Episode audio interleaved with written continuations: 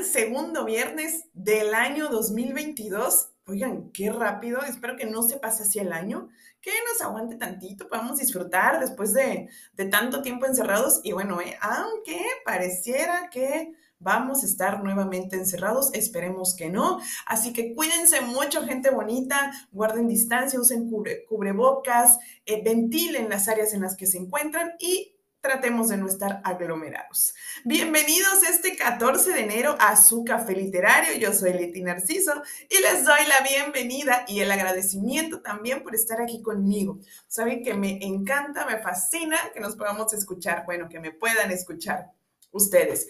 Y pues bueno, segundo viernes, como les comentaba, espero que ya se estén como recuperando de toda la fiesta, aunque bueno, por acá México todavía nos falta el 2 de febrero eh, los tamales que ponen las personas que este, obtuvieron un, niño en la rosca de reyes. Entonces todavía nos falta el febrero, pero ya nos podemos estar eh, un poquito eh, recuperando del 31, del 6, de la Navidad.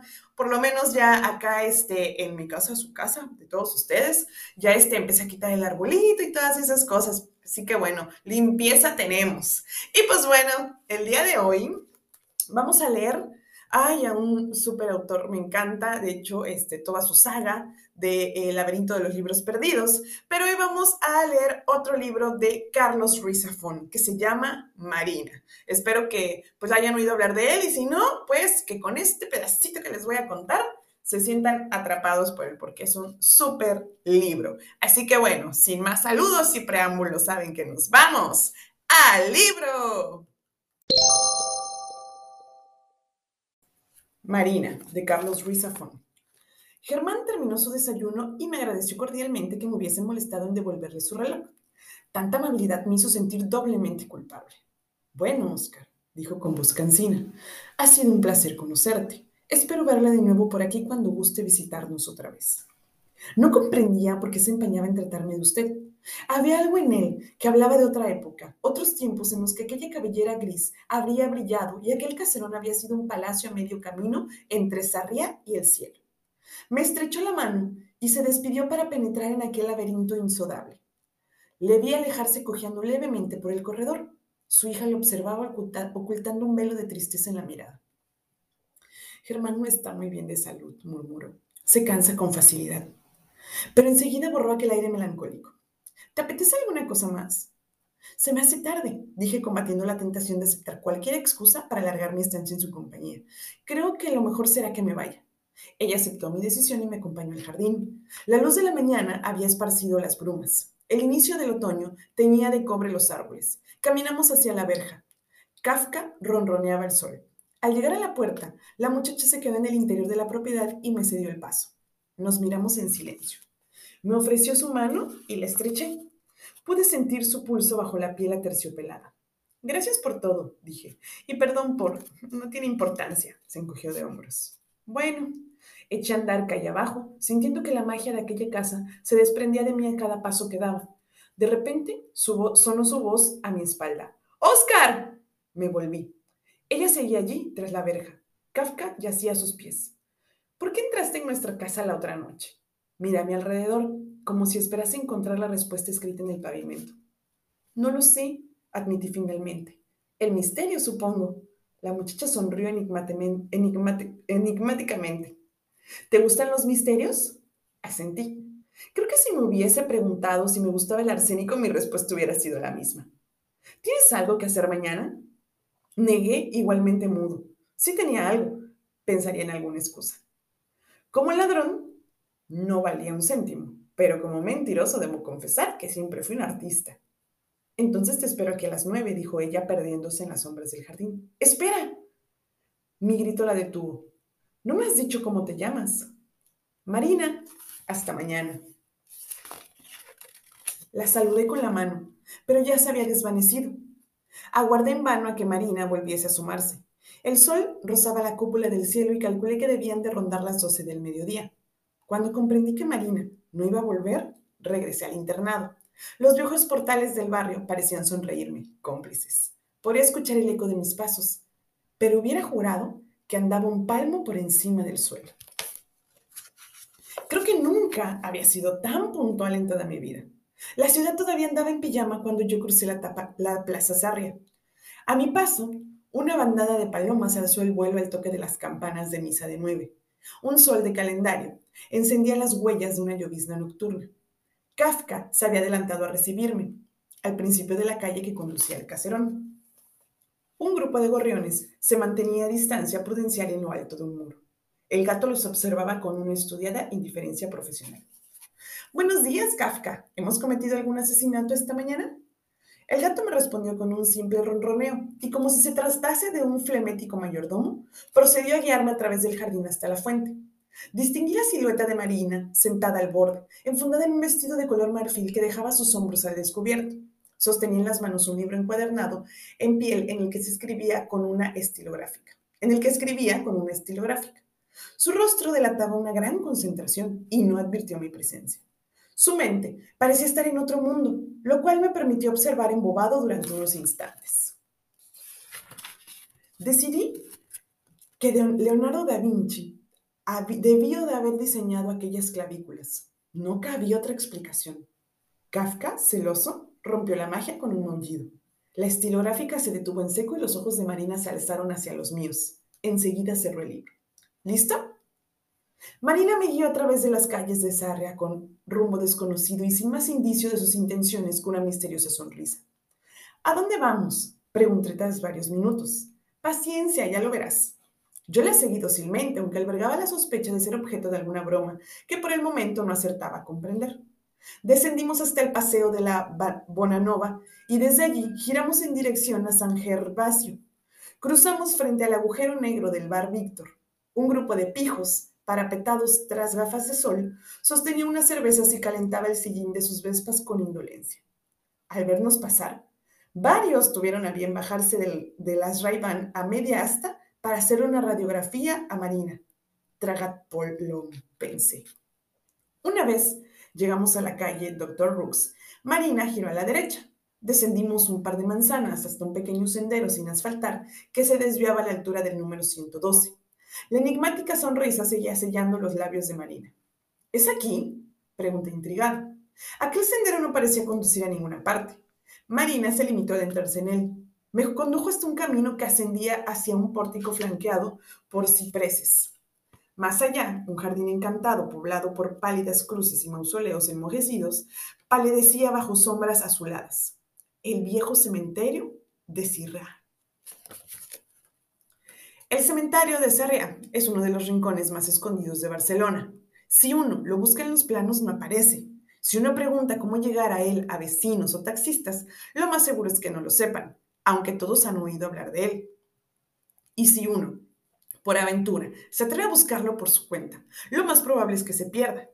Los pocos que están en posesión del secreto de su, eh, de su ubicación sospechan que en realidad este viejo cementerio no es más que una isla del pasado que aparece y desaparece a su capricho.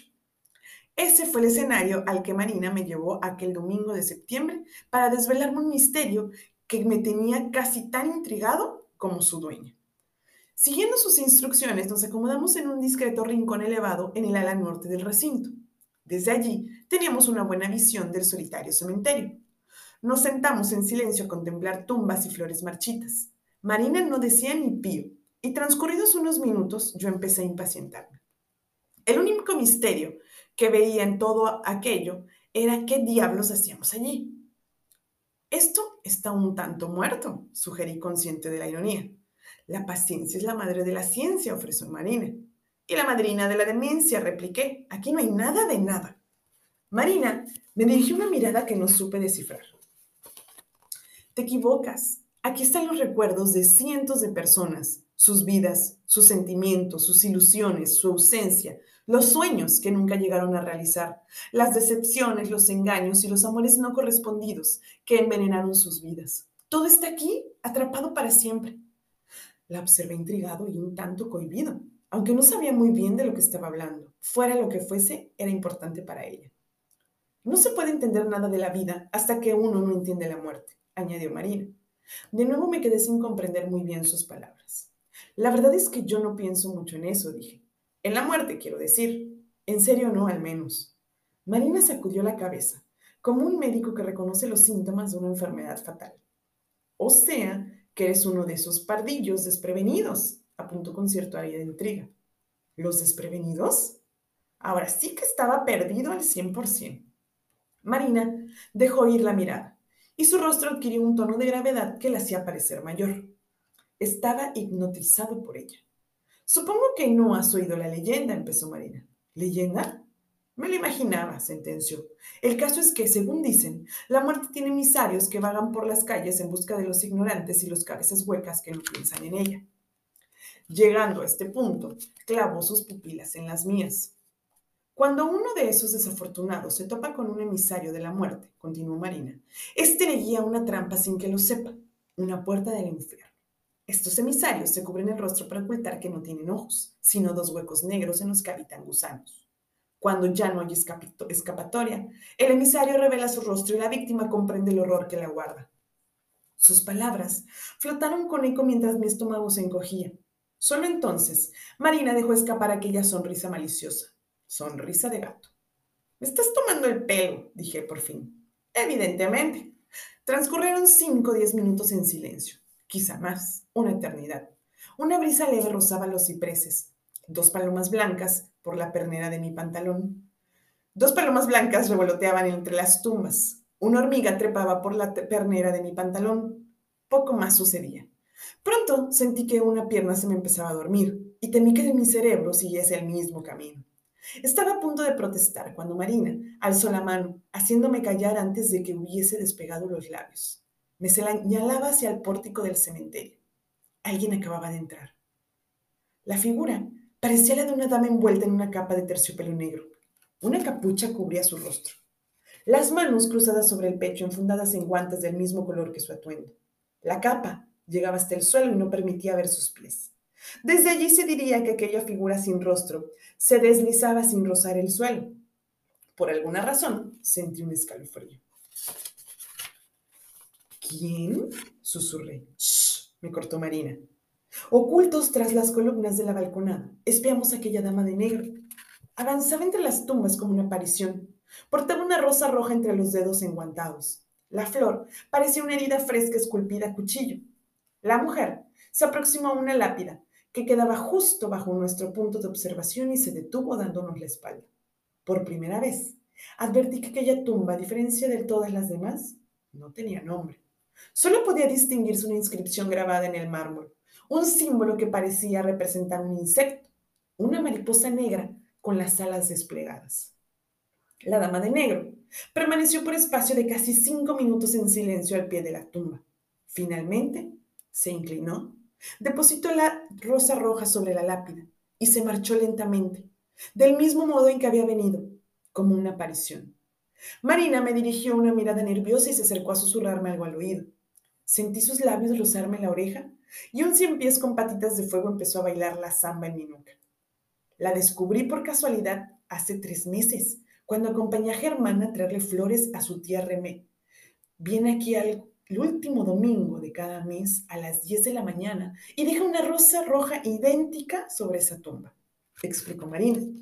Siempre lleva la misma capa, los guantes y la capucha. Siempre viene sola. Nunca se le ve la cara, nunca habla con nadie. ¿Quién está enterrado en esa tumba? El extraño símbolo tallado sobre el mármol despertaba mi curiosidad. No lo sé. En el registro del cementerio no figura ningún nombre. ¿Y quién es esa mujer? María iba a responder cuando vislumbró la silueta de la dama desapareciendo por el pórtico del cementerio. Me asió la mano y me alzó y y se alzó apresurada. ¡Rápido! ¡Vamos a perderla! ¿Es que vamos a seguirla? pregunté. Tú querías acción, ¿no? me dijo, a medio camino entre la pena y la irritación, como si fuera bobo. Para cuando alcanzamos la calle Doctor Rooks, la mujer de negro se alejaba hacia la Bonanova, Volvía a llover, aunque el sol se resistía a, ocultarse. Seguimos a la dama a través de aquella cortina de lágrimas de oro. Cruzamos el paseo de la Bonanova y ascendimos hacia la falda de las montañas, poblada por palacetes y mansiones que habían conocido mejores épocas. La dama se adentró en la retícula de calles desiertas. Un manto de hojas secas las cubría, brillantes como las escamas abandonadas por una gran serpiente. Luego Se detuvo al llegar a un cruce una estatua viva. ¿No has visto? susurré refugiándome con Marina tras un grueso tronco surcado de inscripciones. Por un instante temí que fuese a volver a descubrirnos, pero no. Al poco rato torció a la izquierda y desapareció. Marina y yo nos miramos, reanudamos nuestra persecución. El rastro nos llevó a una callejuela sin salida, cortada por el tramo descubierto de los ferrocarriles de Sirria, que ascendía hasta Vidrera y San Cugat. Nos detuvimos allí. No había rastro de la dama de negro, aunque la habíamos visto torcer justo en aquel punto. Por encima de los árboles y los tejados de las casas se distinguían los torreones del internado en la distancia. Se habría metido a su casa, apunté. Debe de vivir por aquí. No, estas casas están deshabitadas. Nadie vive aquí. Marina me señaló la fachada, las fachadas ocultas de tres verjas y muros un par de viejos almacenes abandonados y un caserón devorado por las llamas décadas atrás era cuanto quedaba en pie. La dama se había esfumado ante nuestras narices. Nos adentramos en el callejón. Un charco reflejaba una lámina del cielo a nuestros pies. Las gotas de lluvia desvanecían nuestra imagen. Al final del callejón, un portón de madera se balanceaba, movido por el viento. Marina me miró en silencio. Nos aproximamos hasta allí con sigilo y me asomé a echar un vistazo. El portón cortado sobre un muro de ladrillo rojo daba a un patio. Lo que en otro tiempo fue un jardín, ahora estaba completamente poseído por las malas hierbas. Tras la espesura, se adivinaba la fachada de un extraño edificio cubierto de hiedra. Tardé un par de segundos en comprender que se trataba de un invernadero de cristal armado sobre un esqueleto de acero. Las plantas siseaban, igual que un enjambre al acecho. Tú primero, invitó Mariana. Me armé de valor y penetré en la maleza. Marina, sin previo aviso, me tomó la mano y siguió tras de mí. Sentí mis pasos hundirse en el manto de escombros. La imagen de una maraña de oscuras serpientes con ojos escarlatas me pasó por la cabeza. Sortemos aquella jungla de ramas hostiles que arañaban la piel hasta llegar a un claro, a un claro frente al invernadero. Una vez allí, Marina soltó mi mano para contemplar la siniestra edificación. La hiedra tendía una telaraña sobre toda su estructura. El invernadero parecía un palacio sepultado a las profundidades de un pantano. Me temo que nos han dado esquinazo, apunté. Aquí nadie ha puesto los pies en años. Marina me dio la razón a regañadientes. Echo un último vistazo al invernadero con aire de decepción. Las derrotas en silencio saben mejor, pensé. Anda, vamos, le sugerí, ofreciéndole mi mano con la esperanza de que la tomase de nuevo para atravesar los montajos. Marina la ignoró y frunciendo el ceño, se alejó para rodear el invernadero. Suspiré y la seguí con desgana. Aquella muchacha era más tosonuda que una mula. Marina, empecé. Aquí no. La encontré en la parte trasera del invernadero, frente a lo que parecía la entrada. Me miró y alzó la mano hacia el vidrio. Limpió la suciedad que cubría una inscripción sobre el cristal. Reconocí la misma mariposa negra que marcaba la tumba anónima del cementerio. Marina apoyó la mano sobre ella. La puerta cedió lentamente.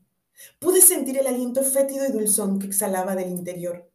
Era el hedor de los pantanos y los pozos envenenados. Desoyendo el poco sentido común que aún me quedaba en la cabeza, me adentré en las tinieblas. Un aroma fantasma, la perfume y madera vieja, flotaba en las sombras. El piso de tierra fresca, resumaba humedad. Espirales de vapor danzaban hacia la cúpula de cristal.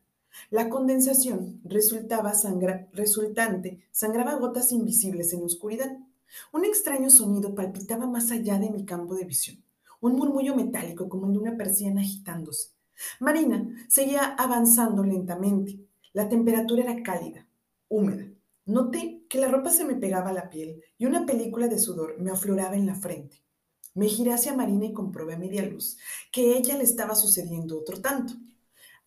Aquel murmullo sobrenatural continuaba agitándose en la sombra.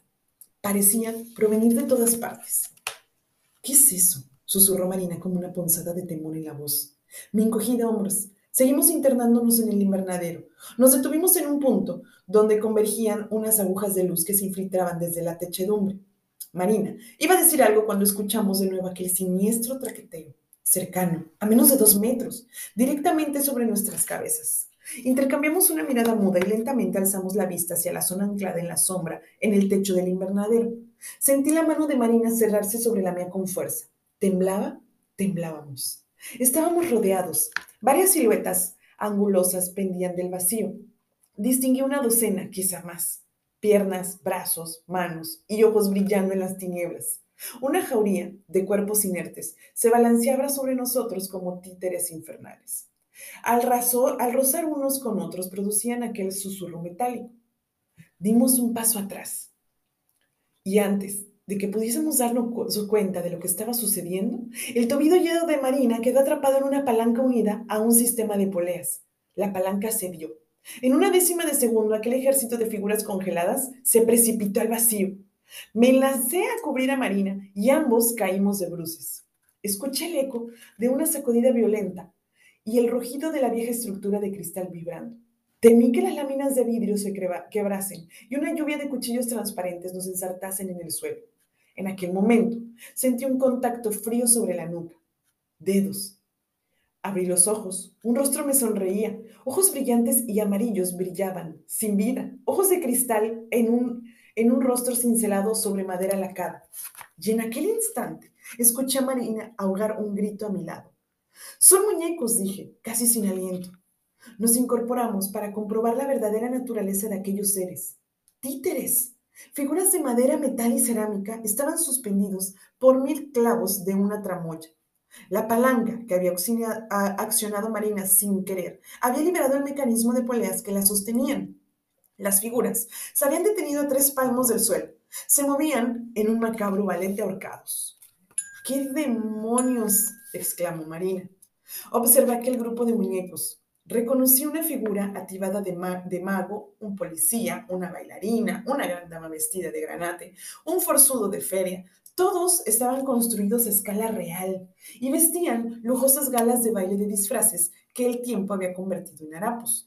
Pero había algo en ellos que los unía, que les confería una extraña cualidad que delataba su origen común. Estaban inacabadas, descubrí.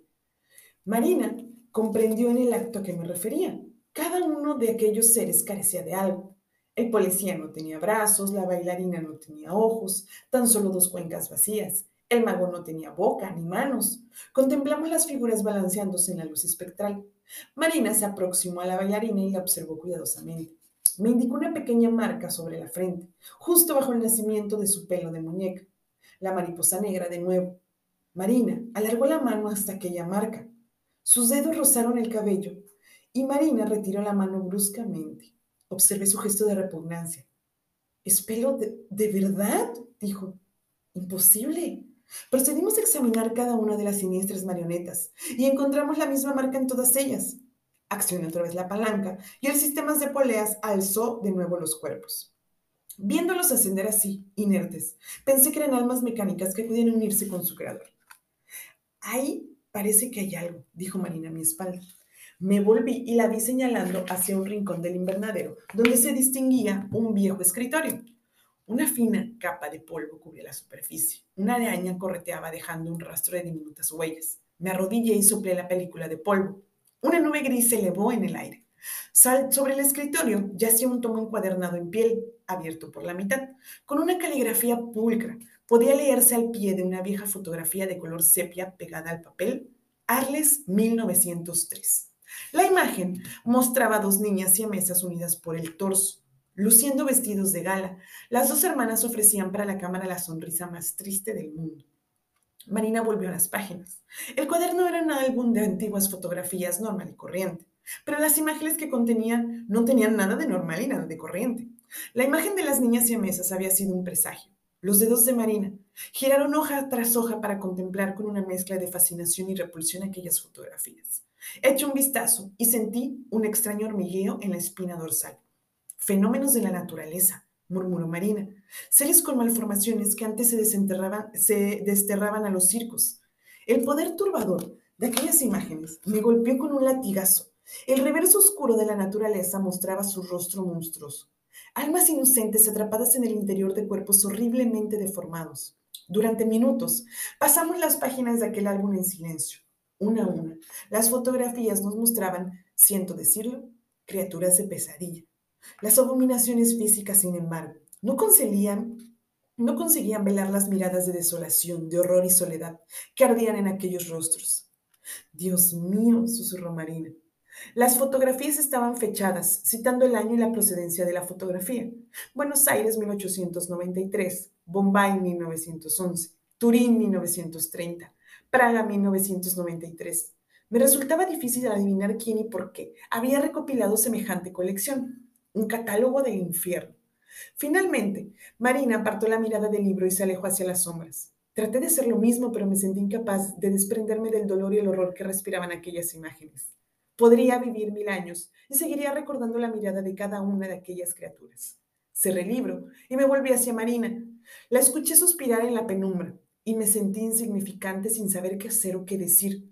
Algo en aquellas fotografías la había turbado profundamente. ¿Estás bien? pregunté. Marina sintió en silencio, con los ojos casi cerrados. Súbitamente algo resonó en el recinto. Exploré el manto de sombras que nos rodeaba. Escuché de nuevo aquel sonido inclasificable, hostil, maléfico. Noté entonces un hedor a pobredumbre nauseabundo y penetrante. Llegaba desde la oscuridad, como el aliento de una bestia salvaje. Tuve la certeza de que no estábamos solos. Había alguien más allí, observándonos. Marina contemplaba petrificada la muralla, la muralla de negrura. La tomé de la mano y la guié hacia la salida. ¿Qué tal, gente bonita? Un poquito de misterio aquí con Oscar y Marina. Y pues bueno, la historia apenas comienza, ¿eh? Les cuento un poquito de lo que pasa este, antes de que, de que Marina y Oscar se conocieran. Pues bueno, Oscar está en un internado. Entonces él se escapa, ya saben, como todo niño aventurero. Pero una vez este, entra a casa de Marina. Y entre todo el embrollo de que si lo van a descubrir, de que si alguien viene y que no, se lleva un reloj que tenían un reloj de bolsillo que estaba ahí en casa de Marina. Eh, Oscar se va a su internado, la verdad se siente muy mal porque él dice que ni siquiera sabe en qué momento fue que lo agarró y cómo fue que salió corriendo con todo y el reloj. Se siente mal y regresa a casa de Marina a devolver el reloj.